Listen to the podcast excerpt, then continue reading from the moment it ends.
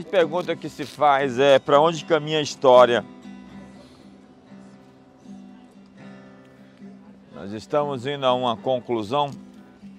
Existe um plano. Existe um propósito. Sua vida tem sentido? A história da humanidade tem sentido? Os iluministas inventaram a, o fim da história. Para eles a história tinha uma força anônima, inanimada, que conduzia as gerações para um fim. Essa é a ideologia que matou tanta gente, que foi abraçada pelos bolcheviques. Para você ter ideia, em dois anos a Revolução Francesa matou mais gente do que todos os anos, os séculos da Inquisição Católica. Stalin matou mais gente com essa visão do fim da história do que todas as guerras religiosas juntas. Para eles, quem se opusesse a essa visão seria atropelado, teria que ser eliminado. E essa foi a base que eles fizeram para matar os aldeões ao redor de Paris e para promover os seus prógromos, suas perseguições contra os judeus e os seus holodomos, matar a gente de fome na Ucrânia. Sim, para eles fazia sentido atropelar as pessoas por um fim que eles acreditavam que a história tinha que ter. Quando o muro de Berlim caiu, Francis Fukuyama disse: o fim da história é a vitória do capitalismo contra o comunismo.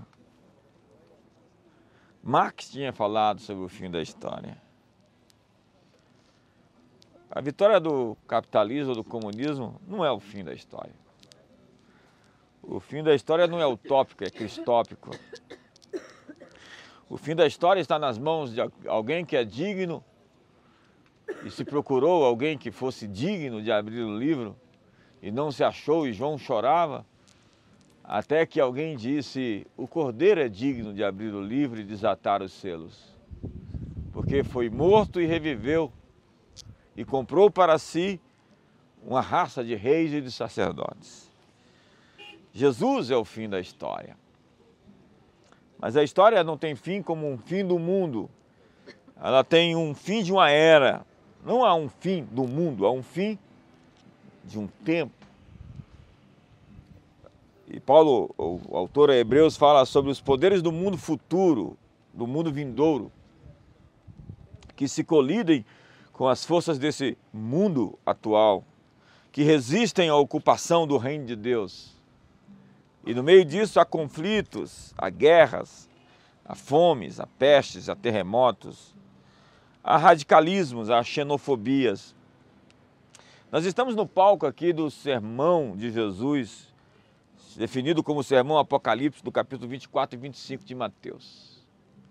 Lá ao longo ao longe, na curva do Cedron, isso aqui é o Ribeiro do Cedron, que não é mais um ribeiro, é um vale agora, o Vale da Matança, o Vale de Josafá, tem ali o Vale dos Filhos do, do eles se cruzam.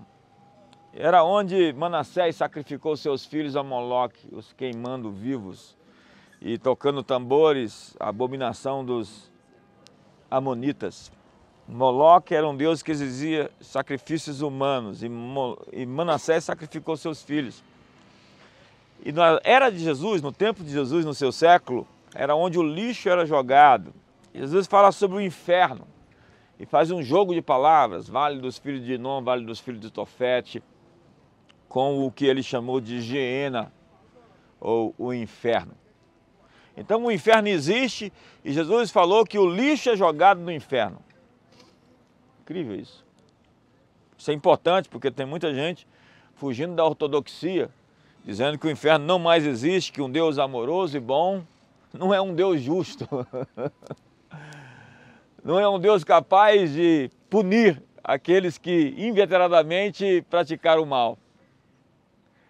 Nós temos que ter um choque contra o nosso romantismo. Há pessoas más e elas querem fazer o que é mal, e elas vão insistir nisso. E elas têm que ser paradas. E amar, às vezes, é se colocar de pé contra a injustiça e resistir o perverso. Quantos me entendem aqui? Se você vê uma criança abusada e maltratada, você tem que amar essa criança, defendendo-a contra o perverso e contra o mal.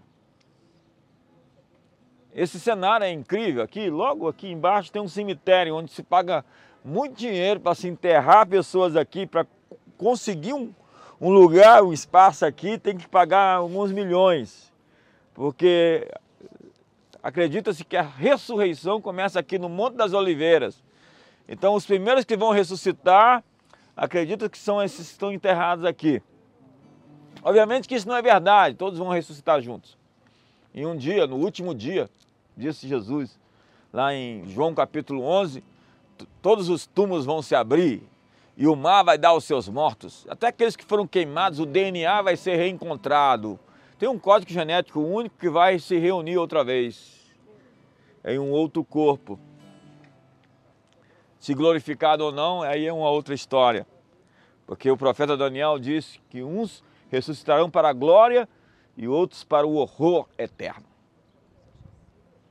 Nós vimos ali a cúpula, nós vimos ali o domo da rocha e a mesquita de Auaxa, e vimos ali a esplanada do templo onde ficava o templo de Herodes, antes do templo de Salomão. Essa estrutura, essa base foi construída por Herodes. Logo abaixo ali está o Museu David, onde existem uns restos arqueológicos e explicações incríveis acerca do que aconteceu. Do outro lado, o Monte Sião.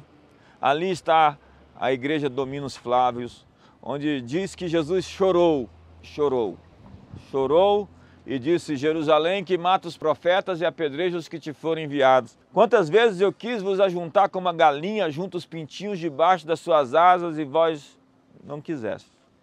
Portanto, agora, desde agora, não me vereis, até que venhais a dizer, me corrija o hebraico, Baruch Habab Shen Adonai. Bendito o que vem em nome do Senhor. Sim, aquela geração não reconheceu a oportunidade da sua visitação. Eles rejeitaram. Ele veio para os seus, mas os seus não o receberam. Porquanto a todos quanto receberam, deu-lhes o poder de serem feitos filhos de Deus, a saber os que creem no seu nome. Jesus pisou aqui nesse monte.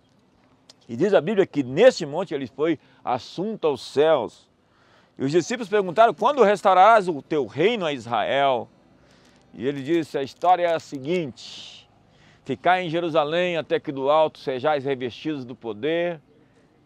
E quando isso acontecer, ser-me-eis testemunhas, tanto em Jerusalém como na Judéia e até os confins da terra. Os confins da terra somos nós, tá? A mensagem chegou lá no Brasil por missionários americanos e ingleses, porque antes a mensagem chegou até eles e saíram daqui 11 apóstolos, 12 com o apóstolo Paulo, algo que não tinha como dar certo. Sabe, algo que não tem como dar certo, a pior mensagem para se pregar. Deus veio ao mundo, morreu numa cruz ressuscitou ao terceiro dia. Onde é que isso cola? Acredite, isso não somente colou, como se tornou a grande história, a grande mensagem. Que está contida, presente no mito do herói, do Joseph Campbell, As Mil Faces do Herói, o herói que sofre, o herói que padece, o herói que faz sua jornada, que descobre os seus dons e que por fim vence. Isso está lá em Apocalipse capítulo 13, o cordeiro morto antes da fundação do mundo. Nós temos essa consciência. Essa chuva aqui não é normal, hein? Isso é sinal de que o avivamento está chegando.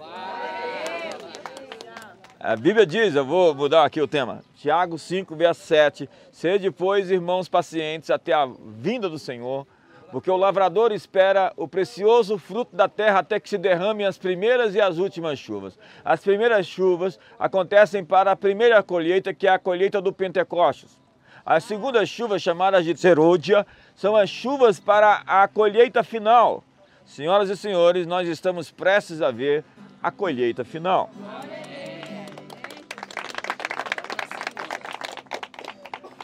Então, a chuva significa que está chegando um tempo de bênção.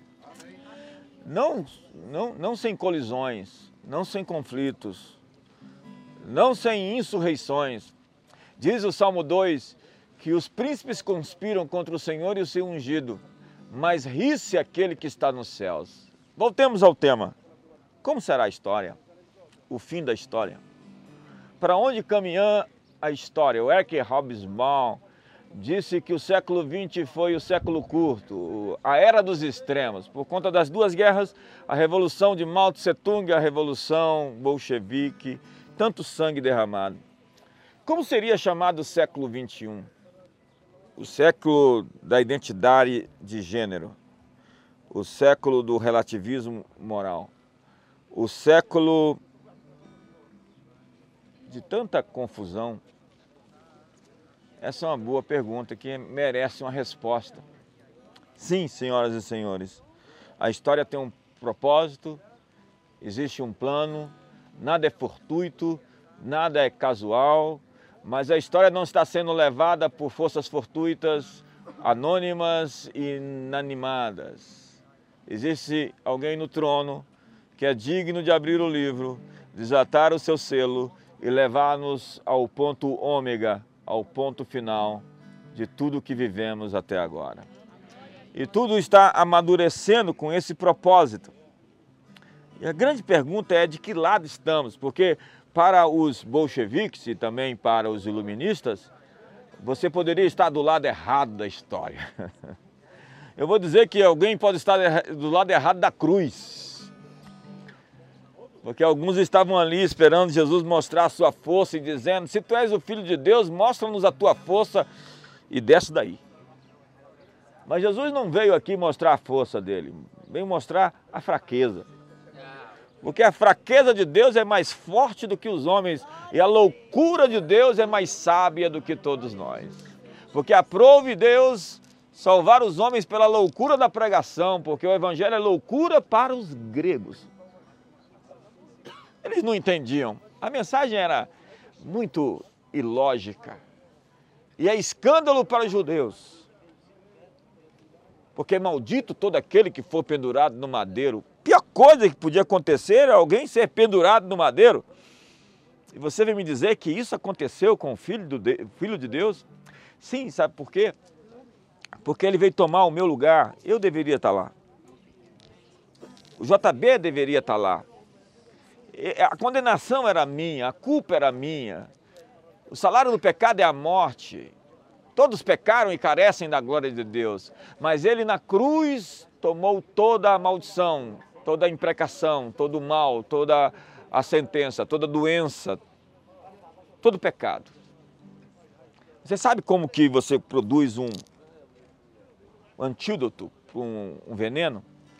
Você pega o veneno de uma cobra, e enfia num, num boi, num touro. E o touro sua, né? Ele assim sofre um pouco, mas ele é forte para poder produzir no seu sangue o anticorpo. Ele vence o veneno. Então você tira o sangue do touro e você tem a cura nele. Jesus recebeu todo o veneno do pecado em seu corpo e no seu sangue está a cura para todas as nossas mazelas. Sim, a história diz que um túmulo se abriu, uma pedra foi rolada e um corpo sumiu. Não foi a invenção de 11 homens, 12. Não foi simplesmente uma conspiração de Dan Brown, de deuses e os demônios. Você tem que ser muito criativo, muita fé para acreditar em tudo aquilo. A verdade é que o Cefas que o negou, o Pedro, estava outro dia pregando em Jerusalém, com ousadia, dizendo: Vocês mataram o autor da vida.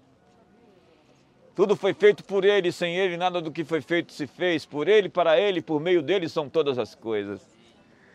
O Tiago, que era seu irmão, que tinha vindo prender com seus. Você imagina você ter um irmão que diz assim: eu sou o caminho, a verdade e a vida. Ninguém vem ao Pai senão por mim. Eu sou a ressurreição e a vida. Você tem um irmão desse, você fala, você está doido. E o Tiago, que era irmão de Jesus, com seus outros irmãos, vai ali prender Jesus. Vamos colocar ele no sanatório mais próximo. Não tinha sanatório. Nessa época era diferente. Mas o Tiago logo depois se torna o líder da igreja de Jerusalém. Ele é o líder da igreja. E está pregando que o irmão dele não é uma pessoa comum, ele é alguém que ressurgiu dentre os mortos. Aqueles homens estão todos dispostos a morrer, dizendo: Nós o vimos ressuscitado. Não é uma lenda, não é um conto que me contaram, eu sou testemunha. Você pode até morrer por uma mentira, mas não por uma mentira que você disse, eu sou testemunha ocular.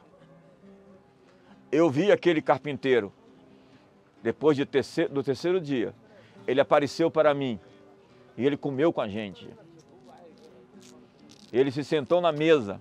Então, acredite, o céu não é uma coisa etérea, assim, é, é, sem corpo, platônica, onde nós vamos ficar em nuvens tocando harpas, incorpóreos. Não, Jesus ressuscitou e ele tem um corpo físico, atômico, molecular e está sentado no trono. Então o espiritual não é imaterial. Espero que você tenha compreendido, espero que isso não dê um nó na sua cabeça. Ele prometeu a todos nós que vai ressuscitar cada um daqueles que acreditam nele. Como ele ressuscitou Lázaro. Naquele dia ele disse: Eu sou a ressurreição, a vida, e quem crê em mim jamais morrerá para sempre. Não morrerá para sempre. Sim, ele é o autor da vida e ele é aquele que foi prometido. Moisés disse: Outro profeta será levantado como eu, e nele vocês têm que acreditar. É a Zoroastra, a semente da mulher. Lá em Gênesis capítulo 3, porém inimizade entre ti e a mulher, entre a tua descendência e o seu descendente, esse lhe ferirá a cabeça e tu lhe ferirás o calcanhar. É, é o cordeiro pronto para o sacrifício, lá naquela pedra, diz, debaixo daquela, daquele domo tem uma rocha onde Isaac foi levado até o altar por Abraão, o Monte Moriá, a fim de ser sacrificado. E Abraão disse: Deus proverá o cordeiro. E João diz: Eis o cordeiro de Deus que tira o pecado do mundo. Veja todos aqueles rituais de sacrifícios. O cordeiro era examinado por três dias para ver se ele não tinha nenhum defeito. E depois ele era imolado e levado até o seu sangue ao Santo dos Santos. Em cima do propiciatório se derramava o seu sangue, a fim de cobrir o pecado de toda a nação. Aquilo era o exemplo, o tipo, a figura, a sombra, ou como o bode expiatório, que colocava-se as mãos sobre ele e se levava o bode para o deserto para levar a culpa. O bode expiatório é aquele que leva a culpa. Jesus levou a sua culpa. Ele levou a sua condenação. Você não poderia chegar até lá. Ele criou uma ponte entre você e o céu. Disse que anos atrás havia uma reunião com o presidente Jânio Quadros, tem muito tempo isso. E haviam ali industriais, políticos, empresários, gente de todos os setores da sociedade. E Jânio Quadros encampou um, um discurso colocando Buda e Jesus no mesmo patamar. E ali havia um pastor, e depois de fazer um discurso nivelando as fés, ele disse: Não é isso, pastor, não é verdade? Que Jesus e Buda e. O pastor pensou e disse: O que, que eu vou dizer nesse ambiente de tanta gente inteligente? Então o pastor respondeu: É verdade senhor presidente, que Buda foi uma das grandes expressões de um homem chegar até Deus.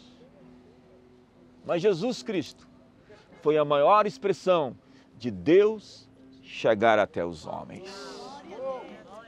A religião é o caminho que fazemos, que procuramos reencontrar a religação, religarion. É a ponte que o homem tenta pôr para conectar-se ao céu. E isso começa lá na Torre de Babel, lembra? Passamos uma torre que chega até os céus.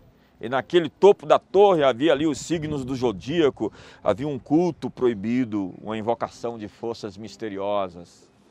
Tem uma maquete dessa torre lá no Pergamon, na, em Berlim. Vale muito a pena passar um dia inteiro ali naquele museu. Eu queria um, um povo assim que gostasse dessas coisas para participar comigo assim. Um dia no Museu Pergamon. Chamo dele. Bora. Um dia no shopping fazendo compra.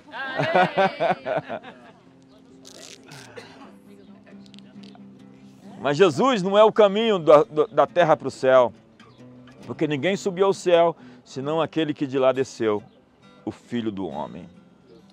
A grande mensagem é que Deus se fez um de nós. Ele nos fez a sua imagem e a sua semelhança. E Deus se tornou homem. Deus tem um filho, já dizia lá em Provérbios, o filho de Deus.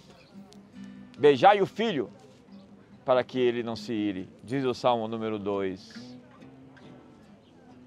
Todo o Antigo Testamento fala sobre essa figura messiânica, o filho de Davi. Aquele que viria ao mundo, o príncipe da paz. Não haverá paz sem ele e sem o seu povo. O fim da história não é utópico, é cristópico. E a terra é o estrado dos seus pés. E dessa vez ele não virá em fraqueza, como um cordeiro. Dessa vez, como diz o profeta Joel, o leão rugirá dos céus. Aleluia! Fiquemos de pé hoje. Estamos num caminho, numa transição. O reino de Deus não aparece de maneira visível, ele é sutil, como o fermento que leveda a massa, como uma medida de fermento, três medidas, como um, um grão de mostarda menor das sementes, como semeador que saiu a jogar sementes. O reino de Deus sempre aparece como algo que cresce, algo que aumenta. E diz o profeta Isaías, um menino nos nasceu, um filho se nos deu, e o governo, o principado, está sobre os seus ombros. E o seu nome será maravilhoso, conselheiro, Deus forte, príncipe da paz. E o aumento do seu governo será paz sem fim. Vamos dizer isso? paz sem fim. Vamos lá? Paz sem fim. Nós queremos paz, mas só teremos paz quando Deus da paz esmagar a Satanás debaixo dos nossos pés. Pai, hoje estamos aqui nesse cenário tão incrível, descrito pelo Senhor em Mateus 25 quando ovelhas serão separadas dos cabritos, os bons dos maus peixes, o trigo do joio. Quando teremos então a recompensa das obras, a recompensa da fé, porque Abraão creu isso lhe foi imputado por justiça. Cremos no Filho de Deus, cremos em Jesus como Messias, o eterno Senhor aquele de quem, diante de quem todo joelho se dobra e toda língua confessa que Ele é o Senhor, para a glória de Deus Pai.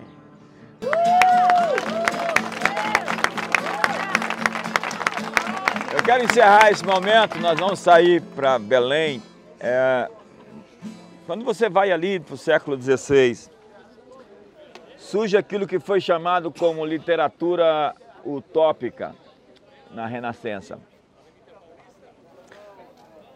Tommaso da Campanella, Francis Bacon, Thomas Morris, vai escrever livros sobre uma sociedade perfeita. Qual é o ideal, o sistema político, econômico que possa promover igualdade, equidade, justiça? Então, Moros escreve a utopia, o topos, o não topos lugar, um não lugar. Francis Bacon, a Nova Atlântida, eles promovem a ideia de um paraíso, o retorno ao paraíso, o jardim do Éden de onde fomos expulsos. Mas isso não consegue ser feito, concluído, edificado, praticado. Há forças que se antagonizam, que lutam entre si, há disputas, há interesses que se sobrepõem ao bem de todos. Mas eu quero lhe dizer como será o futuro. Eu estava dentro daquela domo da rocha e alguém estava falando sobre como seria o futuro e eu quero discordar completamente dele, da visão como ele enxerga o futuro. O futuro, senhoras e senhores, é toda a terra ser cheia da glória de Deus como as águas cobrem o mar. O futuro é sim paz. O futuro é justiça. Quando a justiça descerá do céu como o orvalho e a retidão correrá como um rio perene. O futuro não é Mad Max. o futuro não é caos e destruição. O futuro é a ordem de Deus que se chama a Basileia. O reino de Deus que chegou dos céus para que a terra tenha uma intervenção do Rei dos céus aqui nesse mundo. E isso começou há dois mil anos. E como eu disse, não foi um processo radical de intervenção. Deus interviu, interditou todo mundo. Não. Ele veio e começou algo.